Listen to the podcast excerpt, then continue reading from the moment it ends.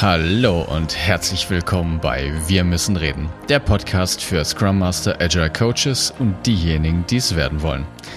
Hier geht es um die Themen Organisationsentwicklung, Arbeiten in agilen Teams, der Umgang mit Komplexität und Leadership. Es geht um deine Fragen aus deinem konkreten Alltag und wir geben dir Denkanstöße. Schön, dass du wieder eingeschaltet hast und los geht's.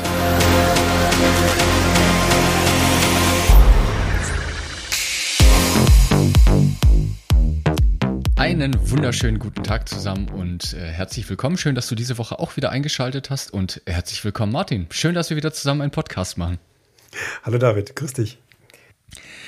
So, nach langer Zeit endlich mal wieder zusammen auch ein Podcast. Und worum geht's denn heute? Wir haben uns überlegt, dass wir eine weitere Folge natürlich machen möchten, um auch zu erläutern, wie weit die Systemtheorie wirklich auch von Wert auch für Scrum Master sein kann und wollen uns deshalb auch ganz speziell heute mal das große Thema Konflikte anschauen. Mhm. Ja, weil hm, die Frage ist immer dann, mit was arbeitet denn eigentlich so ein Scrum Master? Ne? Also was kommt denn dann in der, in der freien Wildbahn so als Antwort? Ne? Ah ja, du bist der, der die Prozesse macht, ja, ähm, äh, du bist fürs Jira verantwortlich, ähm, du arbeitest ja mit Menschen, ja, und ähm, äh, die äh, Betrachtungsweise, die wir jetzt an der Stelle anbieten wollen, ist die, dass wir eigentlich mit Sozialsystemen arbeiten. Ja, da haben wir auch schon die ein oder andere Input hier auch schon in dem, in dem Podcast gegeben. Wenn du dann jetzt das erste Mal heute diesen Podcast hörst, kannst du auch zu anderen Folgen vorher mal zurückspringen. Aber äh, das würde jetzt hier den Rahmen sprengen. Luhmann hat gesagt, wir arbeiten mit Sozialsystemen, die bestehen aus Kommunikation. Und wenn man auch diesen Blick jetzt anwendet als Scrum Master, dann kommt man auch im äh, Bezug auf Konflikte auf ganz, ganz andere Erkenntnisse. Ja, also der, der Gestaltungsgegenstand ist quasi nicht der Mensch, nicht die Psyche von dem Mensch, die natürlich einen Einfluss hat, keine Frage. Ja. Aber in der Summe gestaltet äh, der Scrum Master das Sozialsystem. Und äh, immer wenn wir solche Sozialsysteme begleiten und gestalten, dann äh, gibt es Konflikte. Ne? Ähm, was ist denn so ein Konflikt? eigentlich aus Systemtheorie. Wir können ja sogar noch weitergehen, ne? ja. weil wenn wir auch innerhalb äh, in, einer, in, einer, Organisation arbeiten, was wir meistens tun als, ähm, als Scrum Master, dann äh, sagen ja auch viele Leute aus der Systemtheorie, Organisationen sind um Konflikte gebaut. Du kannst Organisationen ohne Konflikte gar nicht denken. Das ist inhärenter Bestandteil einer Organisation, Konflikte, denn, sonst wird es überhaupt nicht funktionieren. Aber dennoch, die Frage ja. ist jetzt natürlich dann, was sind Konflikte eigentlich? Und leider muss man ja fast sagen, ist Konflikt ja ein sehr negativ behaftetes Wort. Ich weiß nicht, wie es dir geht, aber normalerweise ist das sehr negativ konnotiert. Ne? Ja, das ist was Schlechtes, so ein, so ein Konflikt.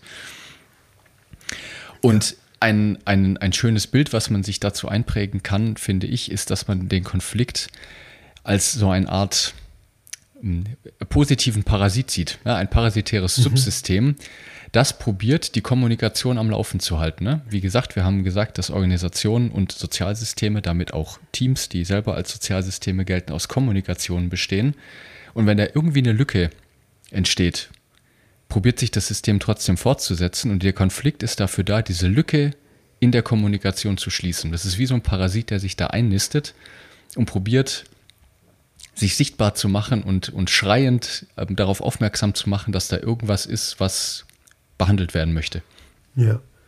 Ähm, ganz praktisch, ihr habt irgendeinen einen Flow von, von, einem, von einem Prozess, wie ein Produkt hergestellt wird und es gibt irgendeine eine, eine Grenze von der Übergabe von der einen Abteilung zur anderen oder von dem einen Mitarbeiter zum anderen keine Definition, wie, wie das passieren soll. Ja? Äh, üblicherweise werden die sich dann streiten. Ja? Äh, in der Beobachtung. Ja, ja, du hast das nicht geliefert, ja, du hast auch nicht das geliefert. Naja, da ist irgendwas nicht definiert. Da fehlt ein Prozess oder eine Definition oder eine Struktur oder in dem Fall vielleicht eine Symmetrisierung dieser beiden äh, Anforderungen. Und das, dieser Konflikt macht das noch deutlich. Ja, der zeigt das auf. Und durch diesen Streit probieren die das halt irgendwie zu lösen. Ja, also die probieren das auszuhandeln. Ja. Ja, und ich zitiere hier gerne auch noch vom äh, Klaus Eidenschink in seinem äh, tollen neuen Buch Die Kunst des Konflikts. Ich verlinke das gerne auch in den Show Notes. Und er sagt eben, dass man Konflikte nicht als Problem und auch nicht als Lösung sondern als Botschaft eines sozialen Kommunikationssystems verstehen soll. Und das finde ich sehr, sehr schön, ja, weil er eben mehr darauf hindeutet, dass ein Konflikt funktional ist als ein Problem oder eben eine Lösung. Ne? Und wenn du davon ausgehst, dass er funktional ist, weil er die Kommunikation am Laufen hält, kannst du ganz anders deine detektivische Arbeit leisten, um herauszufinden, was denn dieser Konflikt dir eigentlich sagen möchte. Ja. Also für einen Scrum Master ist, wenn ein Konflikt aufkommt, ist das ja wunderbar, ja, aber das ist sein Indikator. Dass er gesagt, oh, da stimmt was nicht. Das ist quasi Arbeit, ne, für den Scrum Master dann da hinzuschauen und sagen wir mal so, in der, in der Praxis zu beobachten, ist ja sehr oft, dass quasi dann ähm, dieser Konflikt äh, auf die Person übertragen wird. Ne? Also das heißt, es gibt dann immer einen Schuldigen, einen Helden, der sagt, ja, der war jetzt der Gute, der ist der Böse. Ähm, und man probiert es dann äh, folgerichtig, wenn es an der Person liegt, ne? dass der jetzt irgendwie äh, querulant oder was auch immer und immer dagegen ist, probiert man das an der Person zu lösen. Ne? Und probiert dann diese mhm. Person naja, zu therapieren. Ne? Also da kommt dann der Psychologe und dann führt dann ein Gespräch mit dem. Da gibt es eine Mediation, da gibt es einen Coach, da gibt es Appelle, jetzt vertragt euch mal. Ja? Also alles an, an, die, an, die, Personen gerichtet. Ja? Und, ja. Äh, in, und dahinter schlummert natürlich ganz was anderes. Ja, ja. ja.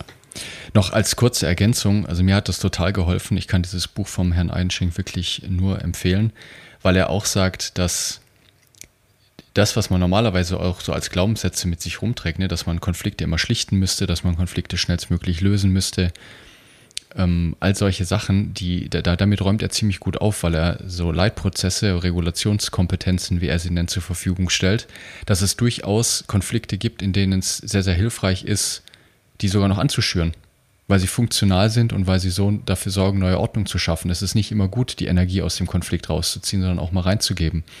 Es ist nicht immer gut, sich zurückzuhalten und es kann auch mal sehr gut sein, ähm, laut für seine Rechte einzustehen, wenn es die Situation denn erf ähm, erfordert. Ja. Genau. Also da können wir nochmal viel, viel tiefer einsteigen. Ich wollte nur sagen, dass eben dieses, diesen, diesen Blick, den ich auch vorher von, Kommunik äh, von Konflikten hatte, sich deutlich geändert hat, als ich mich mit der Systemtheorie und im Näheren hier mit, mit diversen Büchern beschäftigt habe. Ja. Und also ein Beispiel für so einen konstruktiven Konflikt ist zum Beispiel die Produktentwicklung und das Marketing. Ja? Und äh, Vertrieb. Ja, Produktentwicklung. Beispiel, ja. ja. Also die, die das Produkt entwickeln, wollen natürlich das bestmögliche Produkt entwickeln, ja, und die anderen wollen das verkaufen. Und das steht natürlich möglicherweise im Widerspruch, sowohl in der Angabe des Inhalts, so was, wie cool ist denn das? Ne? Der Vertrieb neigt immer dazu, das zu übertreiben. Der, die Produktentwickler brauchen immer zu lang, ja, und das ist ein konstruktiver äh, Konflikt, der natürlich ausbalanciert gehört und auch eine Wette dahinter liegt, eine unternehmerische, ne? aber dass die im Konflikt stehen in, in einer Battle, da ist das ist ganz normal und das wird man auch nicht ändern können, also abschaffen können. Das ist auch gut so. Ja? Das soll so sein. Ja, und es zeigt halt dann, dass da ein, ein, Reibungspunkt ist und dass man da was entscheiden muss. Ja. ja. So, für die weitere Folge haben wir jetzt noch drei ganz prototypische Konfliktarten mal mitgebracht und da wollen wir jetzt noch ganz konkret Beispiele auch für nennen. Das sind zum einen Stellvertreterkonflikt, äh, Gefühlskonflikte, die meistens zwischen eben zwei Könnern oder zwei Talenten auftreten und äh, Persönlichkeitskonflikt und die Liste ist natürlich bei weitem nicht vollständig, sondern das sind einfach prototypische Konflikte, die man sehr, sehr oft in der freien Wildbahn da draußen findet. Ja. Fangen wir vielleicht mit dem letzten an, äh, mit dem äh, Persönlichkeitskonflikt, ähm, äh, weil das der, der in der Arbeitswelt der unwahrscheinlichste ist. Ja? Und zwar, das ist, mhm. wenn wirklich zwei Personen miteinander nicht können. Ja? Oder eine Person irgendwie nicht passt oder so. Oder der dann ein Problem hat oder so. Und ähm, der Indikator ist sozusagen, wenn ich diese Person nehme und die in verschiedenen Teams, in verschiedenen Konstellationen immer wieder zu Problemen führt ja, ja. dann ist die Wahrscheinlichkeit, dass es an der Person liegt, natürlich schon auch irgendwie da.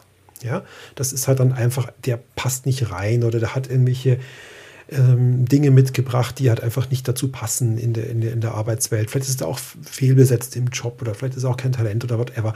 Also, das ist, ist, gibt es, ist aber unwahrscheinlich. Viel häufiger sind nämlich diese zwei anderen Fälle anzutreffen: Stellvertreterkonflikt und Gefühlskonflikt zwischen Könnern. Ja, Genau, dann gehen wir doch da einfach äh, rückwärts der Reihenfolge nach, machen wir noch die, Gefühls äh, die, Gefühlskonflikte dazwischen. Das ist ein Klassiker, den man wirklich sehr, sehr oft beobachten kann, gerade in Domänen, wo es eben um Spezialistenwissen geht. Mit Hinblick auf äh, das Kinevin Framework, was wir auch schon betrachtet haben, wäre das eben der Bereich des äh, Komplizierten, wo es eben auf Wissen ankommt. da kann es auch sein, dass du eben Experten hast, wo es mehrere gute Lösungen gibt und die sich natürlich um ihre Lösung streiten. Das ist eine Möglichkeit. Ja. Wobei äh, die über, andere Möglichkeit, über, Wissen, ja? über Wissen kann man sich ja, sagen wir mal, auch, äh, nicht so unbedingt streiten, weil das kann man im besten Fall ja nachlesen. Ja? Der nächste Level ist dann einfach der, dass es darum Ja. geht, um ein komplexes Problem zu lösen, wo es noch kein Wissen gibt und wo ich ein Gefühl brauche dafür, ob das jetzt der richtige Weg ist oder nicht. Und dieses Gefühl, ja, also sowas wie zwei Architekten äh, von einer Softwarearchitektur, der eine sagt, du, wir machen hier Microservice und er so, nee, das passt hier überhaupt nicht, wir machen hier Monolith, ich habe ein ganz anderes Gefühl, ja. Ähm, das ist auch nicht auflösbar, ja, also das, das kann sein, dass die zwei verschiedene Gefühle halt so im gleichen Problem haben, ja. Und äh, auch da entweder es ist es eine Wette, dass ich sage, okay, jetzt setzen wir auf das eine und äh, oder wir machen, wir verfolgen das Unternehmen beide Strategien oder whatever. Aber da streiten sich dann zwei Experten untereinander. Ja? Ähm, und über was die sich streiten, ist, ist, ist quasi das Gefühl, was sie haben für das Problem. Ja? Und das ist durchaus konstruktiv und das ist okay. Ja? Über Gefühle lässt sich schwer streiten, das stimmt. Äh, Ich hatte nur auch in, in meiner, ähm, äh, aus meiner Erfahrung heraus auch schon oft in Teams eben erlebt, dass es durchaus äh, möglich ist, dass sich auch zwei Experten streiten um die äh, bessere Lösung, wo wirklich zwei auch äh, total gut zu, ne, zu, Ja. äh, zum Problem beitragen würden, wo es auch wirklich, äh, ich nicht sagen könnte, das eine wäre besser oder das andere, sondern das ist dann, er könnte jetzt böse sagen, eine Art Ego-Ding, ne, dass der eine halt darauf behauptet, dass er die bessere Lösung hat als der andere. äh, und beides wäre wahrscheinlich total valide. Für mich kommt es halt so rüber, wenn ich einen Gefühlskonflikt habe, dann geht es ja wirklich darum, dass es da noch überhaupt gar kein Wissen gibt, sondern es dann wirklich darauf ankommt, wer wer, wer macht das denn und wer ist der, der Talentierteste, um Ja. die Kuh vom Eis zu bringen? Und da können auch wieder Konflikte entstehen. Ja. das gehört jetzt für mich beides in diese Kategorie. Gefühlskonflikte.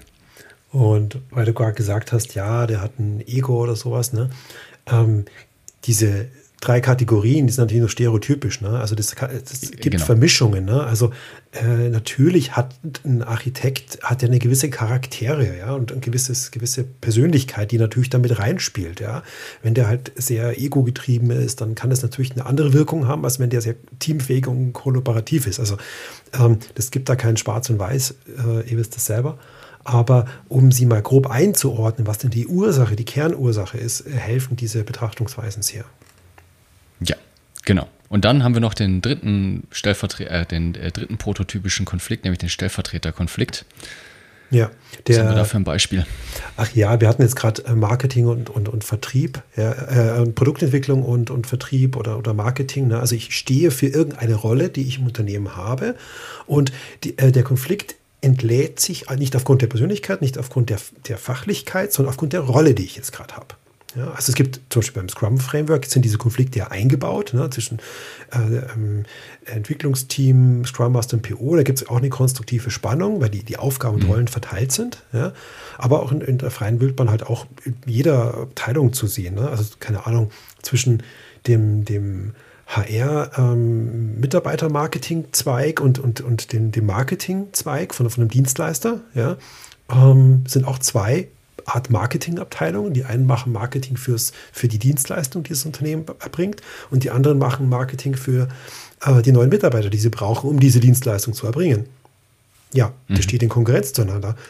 Und das ist auch erstmal nicht auflösbar, weil das sind zwei valide, eigenständige Wertströme. Ähm, und da gilt es, das halt eben auszubalancieren.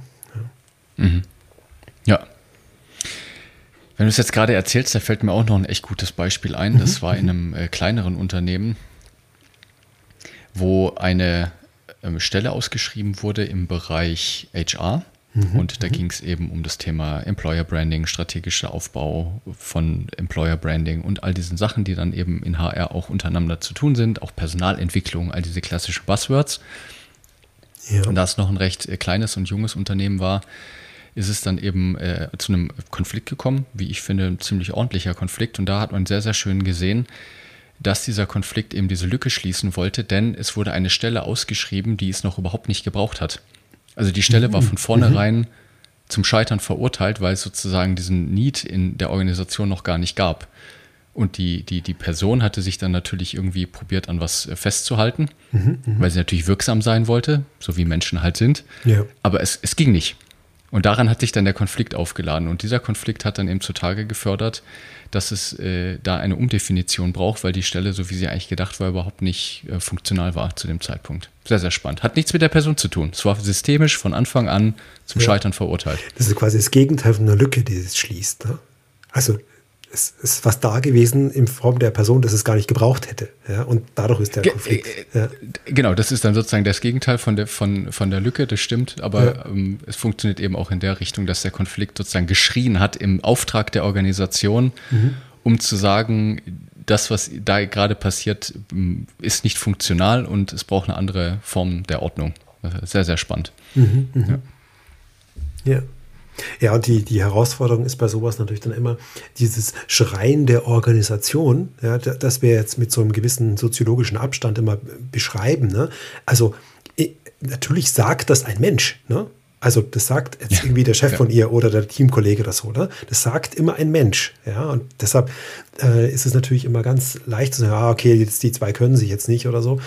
Ähm, aber man muss halt überlegen, wer spricht denn da jetzt gerade aus den Menschen heraus? Ja, ist das jetzt die, die mhm. Organisation, die jetzt gerade probiert, hier ein Kulturmuster oder irgendwie eine Lücke zu schließen oder aufzuzeigen, dass es den nicht braucht?